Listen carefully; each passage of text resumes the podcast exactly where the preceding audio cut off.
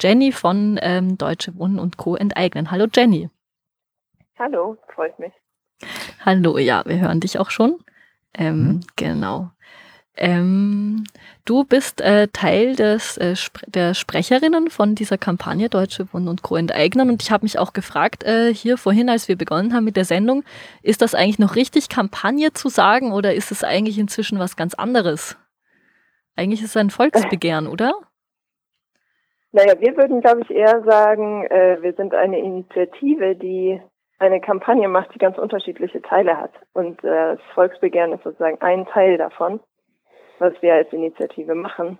Das Volksbegehren ist halt das, wovon am meisten Leute mitbekommen, weil die Presse da besonders gerne drüber berichtet. Aber wir helfen ja zum Beispiel auch äh, Mieterinnen dabei, sich selbst zu organisieren in ihren Häusern. Und das ist noch so ein anderer Teil unserer Arbeit, die dazu gehört, Deutsche Wohnen und Co. zu enteignen. Mhm.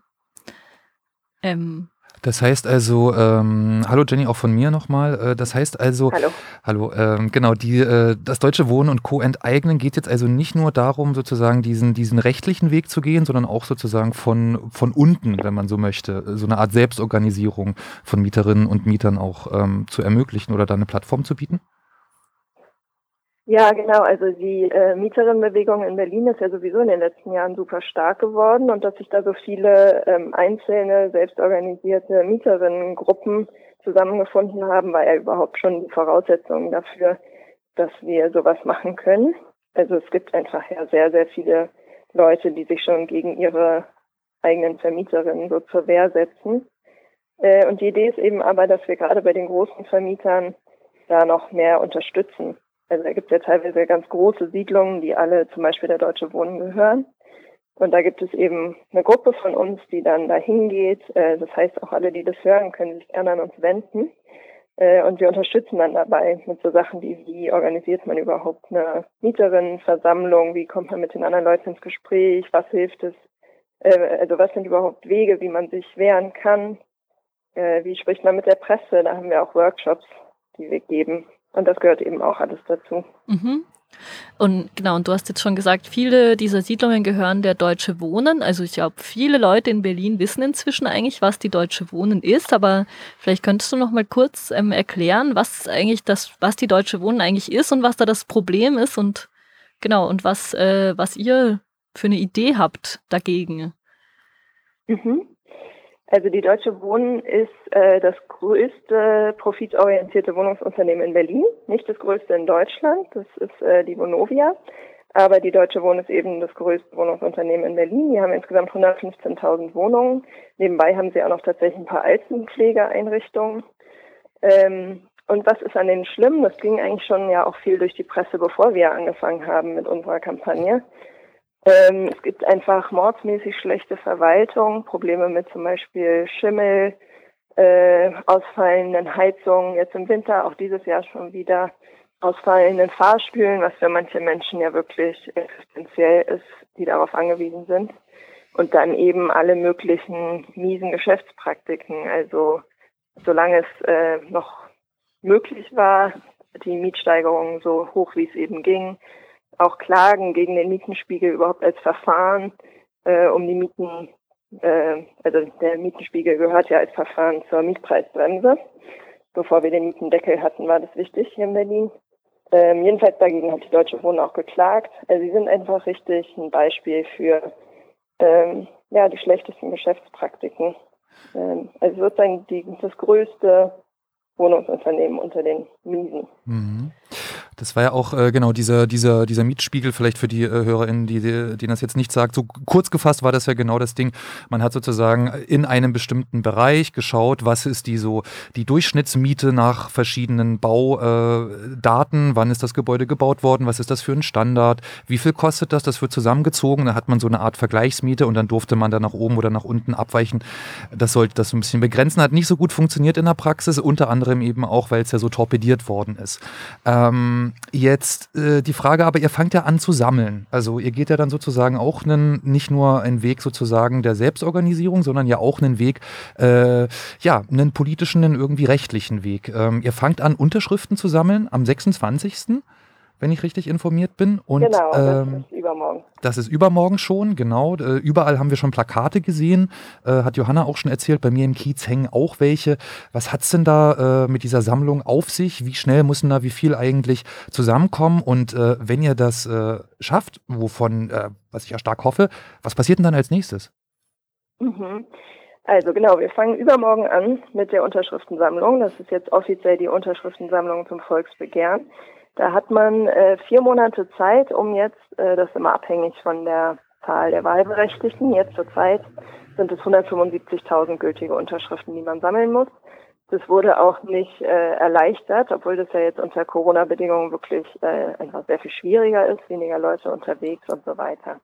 Und das, worum es dabei geht, wenn wir da Erfolg mit haben, äh, dann kommt es tatsächlich zusammen mit der Bundestagswahl und der Wahl zum Abgeordnetenhaus am 26. September von diesem Jahr ähm, zum eigentlichen Volksentscheid. Und da dürfen dann eben alle Berlinerinnen und Berliner, die wahlberechtigt sind, äh, darüber abstimmen, was sie von unserem Vorschlag halten. Und unser Vorschlag ist folgender. Wir wollen, dass alle privaten, profitorientierten Wohnungsunternehmen mit mehr als 3000 Wohnungen in Berlin enteignet werden. Und zwar zum Zwecke der Vergesellschaftung. Die Idee ist, ähm, diese Wohnungen, die auch zu einem großen Teil mal dem Land gehört haben, muss man sagen, ähm, sollen einfach wieder in demokratische Verwaltung und ohne Profitabsicht ähm, vermietet werden. Und unsere Vorstellung ist, also da im Grundgesetz ist eben geregelt, äh, so eine Vergesellschaftung ähm, so eine Enteignung zum Zwecke der Vergesellschaftung ist nur mit Entschädigung möglich. Und das ist eben jetzt so der politische Knackpunkt auch für die Machbarkeit. Und wir sagen eben, das ist machbar. Man kann die Entschädigungssumme zu 100 Prozent durch die Mieteinnahmen, die man dann haben wird, refinanzieren und zwar ohne, dass man die Mieten steigert. Ah ja, das heißt also die erste, wenn so eine äh, Vergesellschaftung sozusagen erfolgen würde, ähm, äh, mhm. dann bezahlt man erstmal ein bisschen die Abfindung davon und dann kann man sich sozusagen auch darum kümmern, dass die Häuser auch in Stand, in Stand bleiben und sowas. Ähm, genau, so ja, wir Idee. haben das, mhm. äh, wir haben das schon alles äh, sehr ausführlich durchgerechnet, sehr viele Zahlen im Spiel und so weiter. Und die Sache ist ja, jeder Hauskauf, jeder Immobilienkauf wird eigentlich in aller Regel ähm, mit Krediten finanziert. Erstmal, also man geht zur Bank, sagt, okay, wir haben folgende Eigenanlage, äh, Eigen Einlage und wir brauchen aber diese und diese Summe, um den Kauf zu finanzieren. Das machen ja die Wohnungskonzerne ganz genauso. Äh, das heißt, es geht darum, Kredite aufzunehmen, die für das Land auch besonders günstig sind in den Bedingungen tatsächlich. Und ähm, wir rechnen damit, es dauert dann schon eine ganz schöne Weile, bis man diese Kredite getilgt hat, aber eben nur äh, durch diese Mieteinnahmen, die man hat. Weil tatsächlich wird, äh, der, würde Berlin ja reicher werden. Also genauso wie ein Wohnungsunternehmen, ein Wohnungskonzern äh, offiziell eben wertvoller ist, wenn er äh, mehr Häuser besitzt. Das gleiche gilt natürlich eigentlich für Berlin, weil auch das Land würde dadurch Mieteinnahmen haben, beziehungsweise die Anstalt öffentlichen Rechts, die wir da vorschlagen. Mhm. Ähm, Anstalt öffentlichen Rechts, was heißt das? Wie würde das dann verwaltet werden? Ähm, Gibt es da auch dann Mitbestimmung für die MieterInnen oder wie ähm, funktioniert das dann? Ja, genau. Unsere Idee ist eben, also ich muss ehrlich sagen, ich bin keine Juristin und äh, das mit dieser Anstalt öffentlichen Rechts ist eine Form, die äh, eben vorgeschlagen wurde, weil die demokratische Mitbestimmung erlauben könnte und überhaupt halt diesen äh, Zweck der Bereitstellung von einem gemeinwohlorientierten einer gemeinwohlorientierten Wohnraumversorgung irgendwie bekommen könnte. Äh, und unser Vorschlag ist, genau, wir wollen halt äh, kombinieren. Es soll Mitbestimmung der Mieterinnen geben und natürlich auch der Belegschaft. Also weil ganz nebenbei würde diese Anstalt öffentlichen Rechts halt zu einem der größten Arbeitgeber der Region Berlin-Brandenburg werden. Das heißt, äh, so die Mitsprache der äh, Mitarbeiterinnen ist natürlich auch super wichtig. Und wir haben da so einen Strukturvorschlag schon gemacht, Mhm. Schön. Ähm, Entschuldigung, mein Handy fängt gerade an zu piepen. Ah, okay. Alles gut, ich würde sagen, ich habe noch so zweieinhalb kurze Fragen oder so.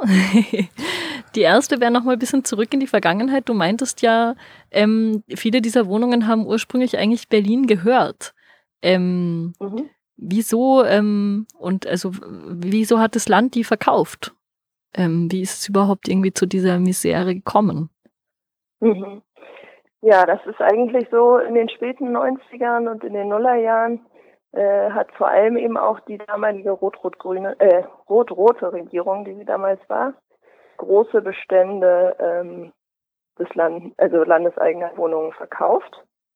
Ähm, das ist die ehemalige GHAG gewesen, die ist tatsächlich sogar gegründet worden, mal in den 20er Jahren von gewerkschaftlichen Kräften, die irgendwie ein schöneres, besseres, gesünderes Wohnen auch für die armen Leute und die Arbeiterinnen äh, ermöglichen wollten. Also ziemlicher Trauerfall. Die Deutsche Wohnen selbst ist halt ein, äh, eine Tochtergesellschaft der Deutschen Bank. Und nach der Finanzkrise 2008 vor allem ist eben ganz viel Kapital nach Berlin geflossen. Und ähm, die wussten sozusagen gar nicht, wohin mit dem vielen Geld nach der Wirtschaftskrise. Und da waren eben diese großen Paketverkäufe, wo sich die Wohnungsunternehmen auch zwischeneinander immer wieder hin und her große Pakete von Wohnungen verkauft haben, äh, haben da sehr viel stattgefunden, wenn man eben in kurzer Zeit auch durch diese Spekulation sehr viel Gewinn machen konnte. Und man kriegt auch keine 115.000 Wohnungen in einer Stadt zusammen, wenn man nur hier mal und mal da eine Wohnung kauft, sondern da sind eben diese ehemals landeseigenen Wohnungen in großen Paketen verkauft worden für teilweise 1000 Euro die Wohnung. Mhm. Ach krass, das ist ja wirklich wenig. Ähm, genau. Ist ja krass, das hat sich die Stadt quasi so ein bisschen abzocken lassen oder so. Oder? Ja, oder, oder Geschenke verteilt, klingt so ein oder bisschen Geschenke so. verteilt, ja. Ja, ja, tatsächlich. Ja. Genau, das hat alles noch einen relativ, jetzt, jetzt wo wir darüber reden, fällt mir auch ein. Ich habe da mal auch ziemlich viel dazu recherchiert und das hat auch ganz irgendwie weite Verflechtungen mit irgendwie Erleichterungen der Gesetzgebung, wie irgendwie da irgendwie äh, mit Wohnungen auch spekuliert werden kann. Dafür haben wir jetzt leider keine Zeit. Äh, da kann man sich aber weiterführend informieren. Ich finde eure Website ja auch ganz, ganz toll. Ähm, und das führt mich Und es gibt einen Relaunch tatsächlich. Ah, wird ja. noch besser. Es wird noch besser, wow. Super. Genau. Ja, mehr Infos. Was gebe ich denn da, was gebe ich denn da als, äh, als Hörerin so ein in meinen, in meinen Browser, wenn ich euch Als aufrufe? Hörerin würdest du jetzt eingeben dwenteignen, alles klein zusammen.de. Und schon ist man auf unserer Super. Website, wo man auch erfährt, wie man zum Beispiel mit uns sammelt oder wie man für uns sammelt, wenn man es einfach selbst im eigenen Umfeld machen will. Äh, Wir brauchen wirklich jede aktive Unterstützung. Genau, das wollte ich nämlich so als letzte Frage eigentlich so ein bisschen fragen. Wie kann man euch unterstützen und wie, ähm, was ist eigentlich euer Plan jetzt unter diesen Pandemiebedingungen, äh, diese vielen Unterschriften äh, zusammenzukriegen? Ja, also wie kann man uns unterstützen? Das äh, Tollste wäre, man kommt in unsere Kiez-Teams. Also wir haben jetzt in 16 Bezirken Kiez-Teams, wo man eben mehr so in der im eigenen Kiez, im eigenen Bezirk sich mit anderen zusammenfindet. Äh, tatsächlich sind da jetzt mittlerweile knapp 1200 Leute organisiert. Das, äh, das ist sehr überwältigend, finde ich. Genau, das ist eine Möglichkeit, wenn man da sich mit anderen verabreden will und Sammlungen organisieren. Wir haben aber auch eine Sammel-App tatsächlich. Ähm, die findet man auch in den normalen App Stores und auch für Android und freie Systeme. Und da kann man sich, wenn man jetzt nicht sich einer Gruppe anschließen will, kann man, werden da auch Sammlungstermine eingetragen. Da kann man einfach mal an einem oder zwei teilnehmen. Mhm. Und ansonsten kann man sich halt gerne unsere Unterschriftenliste ausdrucken selbst von unserer Website äh, und selbst unterschreiben oder halt im eigenen Haus oder in dem eigenen Umfeld Unterschriften sammeln und es uns per Post zuschicken. Mhm. Genau. Super. Das klingt doch jetzt eigentlich total machbar, wenn du das so sagst. Auf jeden ich. Fall. Ja, tatsächlich. Vielleicht mal vor den, vielleicht mal vor den, vor den, äh, vor den Späti des Vertrauens auch stellen und die Leute dort anquatschen Genau, oder sowas. genau. Genau. Ja. Ah, oder noch, was wir auch noch äh, gerne mehr wollen, sind solidarische Orte. Also wenn man Läden, Spätis des Vertrauens hat, die mal fragen, ob man da die Unterschriftenlisten auch auslegen darf und die regelmäßig da abholen. Das ist natürlich auch sehr wirkungsvoll. Super. Cool. Toll. Dann äh, danke ich dir schön, liebe Jenny. Ähm, und Mhm. Euch auch, vielen Dank. Ja, genau. Und ich sage nochmal die Website, das ist dwenteignen, klein und zusammengeschrieben.de. Ähm, genau, da könnt ihr hingehen, wenn ihr euch noch informieren wollt. Ähm, und genau, es geht jetzt darum, innerhalb von vier Monaten 175.000 Unterschriften zu sammeln und dann möglicherweise ähm, zu schaffen, äh, die Deutsche Wohnen und andere große profitorientierte Wohnungsunternehmen zu, zu enteignen und ähm, zu vergesellschaften, damit dann alle in Berlin ähm, eine leistbare, tolle, ähm, nicht verschimmelte Wohnung mit funktionierendem Fahrstuhl haben können, ganz bald.